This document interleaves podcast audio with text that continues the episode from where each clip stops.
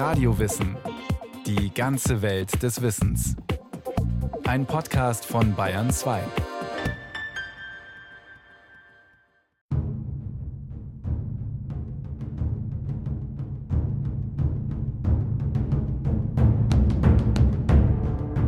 England im Jahr 1651. Der Staat versinkt im Chaos. Bereits seit elf Jahren tobt ein Bürgerkrieg zwischen dem Parlament, angeführt von Oliver Cromwell, und dem Herrschergeschlecht der Stuarts. In diesem Jahr wird das Königsheer bei Worcester zwar vernichtend geschlagen, doch der Bruderkrieg ist damit noch lange nicht zu Ende. Ausgerechnet zu diesem Zeitpunkt, 1651, erscheint eine philosophische Schrift, die die Rolle des Staates als Ordnungsmacht und friedensstiftende Instanz beschreibt. Wie kaum eine andere wird sie das politische Denken der modernen Demokratien bis in unsere Tage prägen. Ihr Titel Leviathan, der Autor Thomas Hobbes. Er ist der Sohn eines einfachen Landpfarrers, hat Philosophie, Physik und die alten Sprachen studiert. Zum Zeitpunkt der Veröffentlichung des Leviathan ist er bereits 63 Jahre alt und soeben aus einem langen Exil in Frankreich nach England zurückgekehrt. Wir dürfen nicht vergessen, dass Thomas Hobbes seine Philosophie zu Zeiten des Bürgerkriegs entwickelt hat. Und es war für ihn wichtig, den Staat als einen Bürgerkriegsverhinderer zu etablieren. Der Kieler Philosophieprofessor Wolfgang Kersting, Verfasser einer Biografie über Thomas Hobbes. Deswegen war er der Meinung, dass nur ein absoluter Staat, also ein Staat, der in seiner Machtausübung durch keinerlei normative oder institutionelle Einschränkungen gebunden ist, dass nur ein absoluter Staat diese riesige Aufgabe der Befriedung einer über Wahrheit, Gott und Religion entzweiten Gesellschaft auf sich nehmen konnte.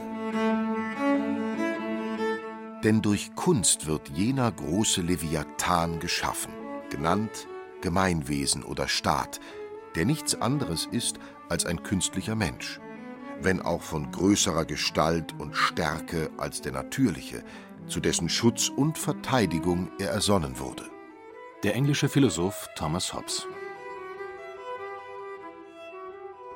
Wie kam jemand dazu, in Zeiten völliger Unruhe und Auflösung ein Buch zu schreiben, das die allgemeinen politischen Zustände zu ignorieren scheint? noch dazu mit einem dermaßen verwirrenden Titel. Denn Leviathan ist ein Begriff, der eher Schauder hervorruft als Glück verheißt. In jüdisch-christlicher Tradition bezeichnet er den Chaosdrachen, Satans Gehilfe, der am jüngsten Tag von den Gerechten verspeist werden soll. Auch dieses Wesen ist von Gott geschaffen. Im Buch Hiob heißt es von ihm Es gibt keine Gewalt auf Erden, die der seinen vergleichbar wäre. Dieser Satz findet sich auch auf dem Einband der Erstausgabe von Thomas Hobbes Leviathan.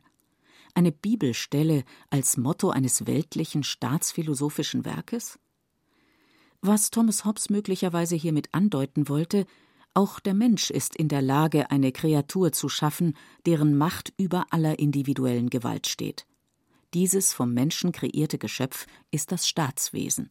Er wollte den Staat so sehen, dass er sich von allen Parteikämpfen, von allen Religionskämpfen unabhängig über der ganzen Landschaft aufrichtet und mit Bischofsstab und mit Schwert das gesamte Land befriedet. Und deswegen hat Thomas Hobbes gemeint, dass nur die vollständig konzentrierte, die uneingeschränkte, die staatliche Macht in der Lage ist, diese gewaltige Befriedungsleistung zu erbringen. Thomas Hobbes Buch beginnt mit einer niederschmetternden Analyse der Gattung Mensch.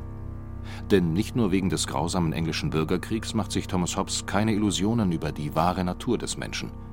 In einer Gemeinschaft ohne Gesetze, Maßregelungen und Strafen, so Thomas Hobbes, würden sie nämlich permanent und mit äußerster Brutalität übereinander herfallen. Der Bürgerkrieg dient ihm dabei als Beispiel für einen Zustand, in dem diese fatale Veranlagung des Menschen zu Mord und Totschlag voll zur Geltung kommen kann. Im Chaos, in der Auflösung des Gemeinwesens, zeigt der Homo sapiens sein wahres und ursprüngliches Gesicht. Bereits in einem früheren Werk hatte Hobbes seine Bedenken in einem der wohl bekanntesten Sätze der Philosophiegeschichte ausgedrückt. Er zitiert den römischen Dichter Plautus und sagt: Der Mensch ist dem Menschen ein Wolf. Er ist kein Mensch, wenn er nicht weiß, welcher Art sein Gegenüber ist. Der Mensch ist dem Menschen darum ein Wolf, weil er unter Naturzustandsbedingungen allein auf sich selbst gestellt ist, um sein Überleben zu sichern. Und da ist es geradezu notwendig, wachsam zu sein. Und dazu gehört unter anderem auch, gewaltbereit zu sein. Das heißt, der möglichen Gewalt anderer zuvorzukommen. Und das macht jeder, insofern er Vernunft hat und am Leben bleiben möchte. Und das gilt praktisch ganz allgemein. In einer solchen Lage ist für Fleiß kein Raum, da man sich seiner Früchte nicht sicher sein kann. Und folglich gibt es keinen Ackerbau, keine Schifffahrt, keine Künste und keine gesellschaftlichen Beziehungen. Und es herrscht, was das Schlimmste von allem ist, beständige Furcht und Gefahr eines gewaltsamen Todes. Das menschliche Leben ist einsam, armselig, ekelhaft, tierisch und kurz. Thomas Hobbes in seiner Schrift Leviathan. Eines ist hier wichtig festzuhalten. Der Philosoph behauptet nicht, dass der Mensch nur seinen aggressiven Trieben gehorcht, sondern er stellt nüchtern fest, wir sind so, wie wir sind. Es gehört zu unserem Wesen, uns gegenseitig zu bekämpfen, wenn wir am Leben bleiben wollen. Dies gilt unabhängig davon, ob wir in der Steinzeit oder in einer hochentwickelten Zivilisation leben. So finden wir in der Natur des Menschen drei Hauptursachen für Konflikte. Erstens Konkurrenz, zweitens Unsicherheit, drittens Ruhmsucht. Die erste veranlasst die Menschen wegen des Gewinns anzugreifen, die zweite wegen der Sicherheit und die dritte wegen des Ansehens.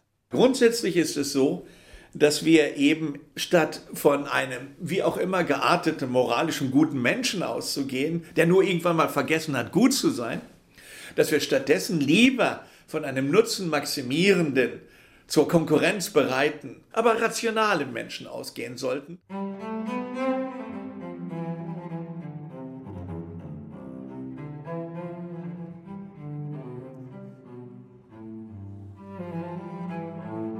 Das optimistische Moment in Thomas Hobbes Analyse, der Mensch ist nur deshalb imstande, sich gegen andere Menschen zu verteidigen und egoistisch seine Interessen durchzusetzen, weil er über Verstand verfügt. Er wäre ein Dummkopf, wenn er sich in einer feindlichen Welt nicht ständig absichern würde. Und genau hier ist einer der Keime von Thomas Hobbes Staatsphilosophie zu finden. Wenn nämlich die Menschen mit Hilfe ihrer vernunftbedingten Fähigkeiten sich gegenseitig umbringen können so sind sie auch mittels dieser Fähigkeiten in der Lage, das friedliche Zusammenleben zu organisieren. Wäre der Mensch nur durch Leidenschaften und Triebe bestimmt, wäre das unmöglich. Der Nächste, der Nachbar und Mitbürger ist also potenziell immer auch Kooperationspartner. Für Thomas Hobbes gibt es keine prinzipiellen Ungleichheiten zwischen den Menschen.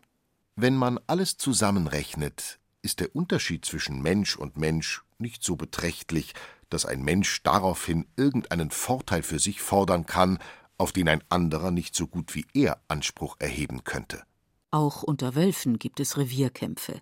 Doch das Rudel als Ganzes funktioniert. Es geht gemeinsam auf die Jagd, zieht die Jungen groß und duldet die einsamen Wölfe. Zu was wäre der Mensch erst in der Lage, wenn er eine Anlage sinnvoll und vorausschauend nutzt, die der Wolf nicht hat, den Verstand? Doch zunächst denkt er nur an sich selbst, nicht weil er von Natur aus böse wäre, sondern aus Vorsicht und Misstrauen. Wie diese Konstante unseres Wesens auch in der angeblich so aufgeklärten Neuzeit wirkt, beschreibt Wolfgang Kersting. Es ist die Vernunft, die den Menschen zu Verhaltensweisen zwingt, die subjektiv rational sind für ihn, um am Leben zu bleiben, die aber den Gesamtzustand stetig verschlechtern. Wir hatten eine ähnliche Situation, als links und rechts des eisernen Vorhangs aufgerüstet wurde. Man versuchte einander im Rüstungswettkampf zuvorzukommen. Deswegen wurden links und rechts des eisernen Vorhangs in der NATO und im Warschauer Pakt Overkill-Kapazitäten aufeinander getürmt. Und das führte dazu, dass jeder subjektiv das durchaus vernünftig machte. Aber insgesamt hat es natürlich zu einem Zustand geführt, der immer gefährlicher wurde, der also objektiv irrational war. Ähnliches geschieht zu der Zeit, als Thomas Hobbes seinen Leviathan veröffentlicht. In einem 20 Jahre dauernden Krieg ruinieren wechselseitig beide Parteien das englische Gemeinwesen, weil sie lediglich ihre eigenen Interessen verfolgen. Die Parlamentspartei errichtet mit Oliver Cromwell eine rücksichtslose Militärdiktatur. Die Partei der Königstreuen verbündet sich mit anderen Nationen, um ihre Privilegien wiederherzustellen. Hierzu stellt Thomas Hobbes nüchtern fest: Ich halte ein fortwährendes und rastloses Verlangen nach immer neuer Macht für einen allgemeinen Trieb der gesamten Menschheit, der nur mit dem Tod endet. Thomas Hobbes fragt sich, wie schafft man es, die Menschen zu ihrem Glück zu zwingen? Denn auf Dauer zerstört das Individuum seine Lebensgrundlagen, die Gesellschaft als Ganzes, wenn es nur an seinen eigenen Vorteil denkt. Wie muss also ein Zusammenleben beschaffen sein, in dem sowohl die Einzelinteressen als auch das Gesamtinteresse der Gemeinschaft ihren Platz finden? Thomas Hobbes lebt zu einer Zeit, in der sich das naturwissenschaftlich-mechanistische Weltbild immer stärker durchsetzt. Und so überträgt auch der Staatsphilosoph die Erkenntnisse aus Physik und Mechanik auf die Organisation eines Gemeinwesens. Der Staat als Maschine, die nur dann funktioniert, wenn ihre einzelnen Glieder aufeinander abgestimmt sind und ständig gewartet werden. Im Leviathan drückt sich das so aus. Die Souveränität stellt darin eine künstliche Seele dar, die dem ganzen Körper Leben und Bewegung gibt. Die Beamten und anderen Bediensteten künstliche Gelenke. Wohlstand und Reichtum aller einzelnen Glieder stellen die Stärke dar. Endlich aber gleichen die Verträge und Übereinkommen, durch welche die Teile dieses politischen Körpers zuerst geschaffen, zusammengesetzt und vereint wurden, jenem Lasst uns Menschen machen, das Gott bei der Schöpfung aussprach. Die Souveränität, die Herrschergewalt, so Thomas Hobbes, ist eine aus dem Willen der Menschen hergestellte Konstruktion, keine zufällige Sachlage, sondern das Produkt rationaler Überlegungen. Der Kerngedanke dabei die Menschen schließen untereinander einen Vertrag, der sie zu gegenseitigem Respekt verpflichtet und dessen oberster Schiedsrichter der Staat ist. Alles in diesem politischen Gebilde, das als Maschine verstanden wird, geht auf Akte der Selbstverpflichtung zurück. Der Mensch ist gleichzeitig Gegenstand und Konstrukteur in diesem mechanischen System. Und warum macht er das? Um eben zu zeigen, dass es ein gutes Argument dafür gibt, dass es im Überlebensinteresse liegt, dieser absoluten befriedenden Staatsmacht sich zu unterwerfen und von Widerstand und von Bürgerkrieg abzusehen. Wenn ich schon die Menschen aus allen bisherigen Verbindungen und Loyalitäten und Zugehörigkeiten löse und als abstrakte, wie Atome im Raum stehende Individuen auffasse, die dann in einer knappen Welt notwendigerweise in Konflikt geraten, wenn ich schon von einer derartigen individualistischen Ausgangsprämisse ausgehe, dann muss ich natürlich auch eine diesem Individualismus entsprechende Legitimationsargumentation entwickeln. Und da bleibt eben nur praktisch die Einigung dieser Individuen selbst als Quelle von Recht und von Pflicht. Und das wiederum nicht, weil eine natürliche Pflicht besteht, die gibt es eben nicht, sondern nur darum, weil es in Übereinstimmung mit ihrem fundamentalen Interesse steht. Es war kein Vorteil für die Menschen, ein gemeinsames Recht auf alles zu besitzen. Denn dieses Recht zu besitzen ist beinahe genauso, als ob es überhaupt kein Recht gegeben hätte. Denn obwohl jeder Mensch von jedem Ding sagen mochte, dies ist meins, konnte er es wegen seines Nachbarn doch nicht genießen, der im Besitz gleichen Rechts und gleicher Macht hinsichtlich desselben Dings vorgeben würde, dass es seines sei. Da sie sicher sein müssen, dass der Nachbar sich an sein Vertragsversprechen hält, muss eine entsprechende diesen Vertrag sanktionierende Macht etabliert werden, die dafür sorgt, dass die Übertretung dieses wechselseitigen Friedensvertrages der Individuen dass diese Übertretung äh, praktisch niemanden als rationale Strategie erscheint. Und diese Vertragsgarantiemacht muss wiederum unwiderstehlich sein, um wirklich effektiv wirken zu können. Und das ist der entsprechende Staat. Auctoritas, non veritas facit legem. Nicht die Wahrheit bestimmt, was als Gesetz zu gelten hat, sondern die Autorität des Staates. Bei Thomas Hobbes gibt es keine göttlichen Gesetze mehr, keine übergeordneten und ewig gültigen Wahrheiten, in deren Namen Kriege geführt, Ketzer verbrannt oder Querdenker verfolgt werden. denn Thomas Hobbes war Realpolitiker. Das Leben wird von ihm als offen und unabgeschlossen betrachtet. Es gibt kein höchstes Ziel, sondern lediglich den ständigen Versuch des Menschen, als gesellschaftliches Wesen seine Ziele zu verwirklichen. Der Staat ist dabei der große Friedensstifter, eine Vertragsgarantiemacht. Jeder Mann soll freiwillig, wenn andere ebenfalls dazu bereit sind, auf sein Recht auf alles verzichten, soweit er dies um des Friedens und der Selbsterhaltung willen für notwendig hält. Er soll sich mit so viel Freiheit gegenüber anderen zufrieden geben, wie er anderen gegen sich selbst einräumen würde. Thomas Hobbes traut dem Menschen zu, dass er zur freiwilligen Selbstkontrolle seines Egoismus und seiner Machtlust in der Lage ist.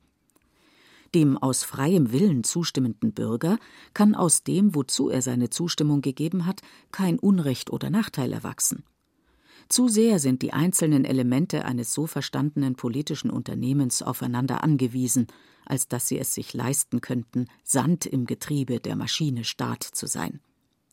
Das ist der Punkt, wo der Satz Der Mensch ist dem Menschen ein Wolf in sein Gegenteil umschlägt, wie Wolfgang Kersting beschreibt. Der Mensch ist zugleich auch dem Menschen ein Gott, weil er sich aufgrund derselben Vernunft mit seinesgleichen zusammensetzen kann, Analyse betreiben kann und genau feststellen kann, warum dieses Zusammenleben ohne Regeln, ohne Gesetze und Institutionen so unerträglich ist. Und weil er darüber hinaus auch in der Lage ist, derartiges zu ändern, nämlich dadurch, dass alle einander wechselseitig versprechen, auf diese unkontrollierte Selbsterhaltungsstrategie zu verzichten und stattdessen das Leben allgemeinen Koordinationsregeln zu unterwerfen und eine Macht zu akzeptieren und zu respektieren, die diese entsprechenden Regeln durchsetzt. Und was passiert dadurch? Dann entsteht gesellschaftlicher Friede.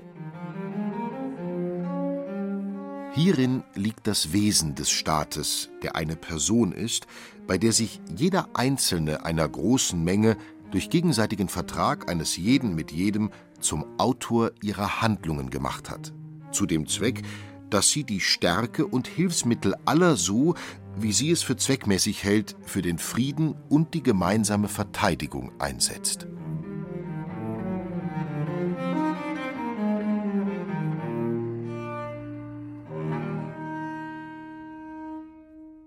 Die Kritik an Thomas Hobbes Gedanken entzündete sich vor allem an dem Zweifel daran, ob wirklich jeder Mensch zu einem solchen Verzicht auf seinen persönlichen Vorteil bereit wäre. Denn es könnte ja auch sein, dass Einzelne sich nur zum Schein an die Regeln halten, sie im Verborgenen jedoch ständig brechen und trotzdem von den Segnungen des Gemeinwesens profitieren.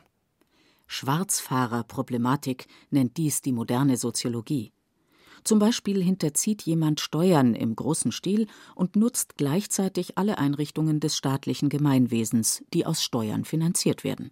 Die Lösung des Schwarzfahrerproblems, das ist bei Hobbes der Staat. Und bei uns heute ist es immer noch der Staat, denn der Staat ist der Einzige, der die entsprechenden Handlungskoordinationsregeln sowohl die engeren im Wirtschaftsbereich als auch die breiteren in der Gesamtgesellschaft mit den nötigen Sanktionen versehen kann, um ihnen Wirksamkeit zu verschaffen.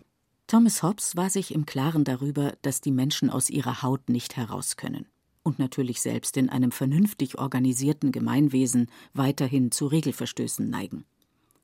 Die Nachteiligkeit von Normbrüchen soll der starke Staat sicherstellen, der Leviathan, mit dem anzulegen sich jeder gründlich überlegen sollte denn er ist es allein, der allgemeinen Frieden und Wohlstand garantiert. Eine Alternative existiert nicht. Es ist offensichtlich, dass es in jedem Staat einen Menschen, eine Ratsversammlung oder ein Gremium gibt, das aus rechtlichen Gründen solch eine große Macht über jeden einzelnen Bürger besitzt, wie sie ein jeder über sich selbst besitzt. Diese heißt auch die höchste Staatsgewalt. Und wird sie einer Versammlung übertragen, so heißt sie die höchste Versammlung, wird sie aber einem einzigen Menschen übertragen, so heißt dieser der höchste Gebieter des Staates. Die Aufnahme von Thomas Hobbes Ideen bei seinen Zeitgenossen war von tiefem Misstrauen geprägt. Als Atheist verschrien, hatte der Philosoph lange im Exil leben müssen. Thomas Hobbes versuchte immer wieder, sowohl die Parlamentspartei als auch die Königstreuen für sein politisches Denken zu gewinnen, was ihm jedoch nie gelang. Stattdessen wurde sogar eine parlamentarische Untersuchung gegen ihn eingeleitet, die allerdings im Sande verlief. Doch der große Staatsphilosoph sollte Recht behalten. 1679, in Thomas Hobbes Todesjahr, verabschiedet das englische Parlament das sogenannte Habeas Corpus Gesetz. Es ist das erste Mal, dass eine Nation ihre Bürger vor der Willkür des Staates schützt, der damit gezwungen wird, sich ebenfalls an die Vertragsvereinbarungen mit seinen Bürgern zu halten. Denn dieses Gesetz bedeutet nichts anderes, als dass kein Bürger ohne Grund unter Arrest gestellt werden darf. Es ist die Geburtsstunde des richterlichen Haftbefehls, eine der Grundfesten des modernen Rechtsstaats